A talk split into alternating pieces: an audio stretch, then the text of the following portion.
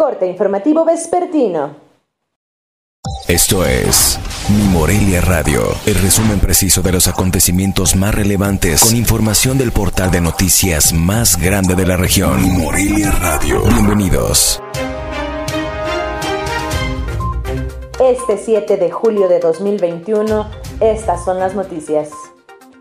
Al advertir riesgos sobre la pérdida de la libertad ciudadana y el sometimiento de la sociedad ante el crimen organizado, el gobernador del estado, Silvano Aureles Conejo, entregó al Senado de la República un paquete con 10 propuestas para que se reforme la legislación en materia penal y electoral.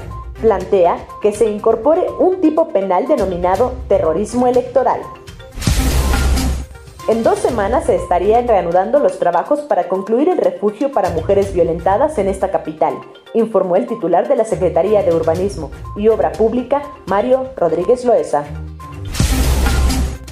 Debido a la consulta popular que el Instituto Nacional Electoral llevará a cabo en el país el próximo primero de agosto, en Michoacán, los presidentes municipales estarán imposibilitados a difundir su tercer informe de gobierno en el periodo comprendido desde el 15 de julio hasta el día de la fecha de la jornada de participación ciudadana.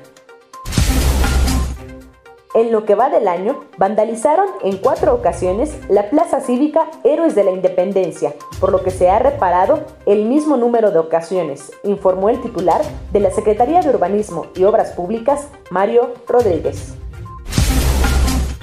La primera sala de la Suprema Corte de Justicia de la Nación resolvió por unanimidad despenalizar el aborto en caso de una violación.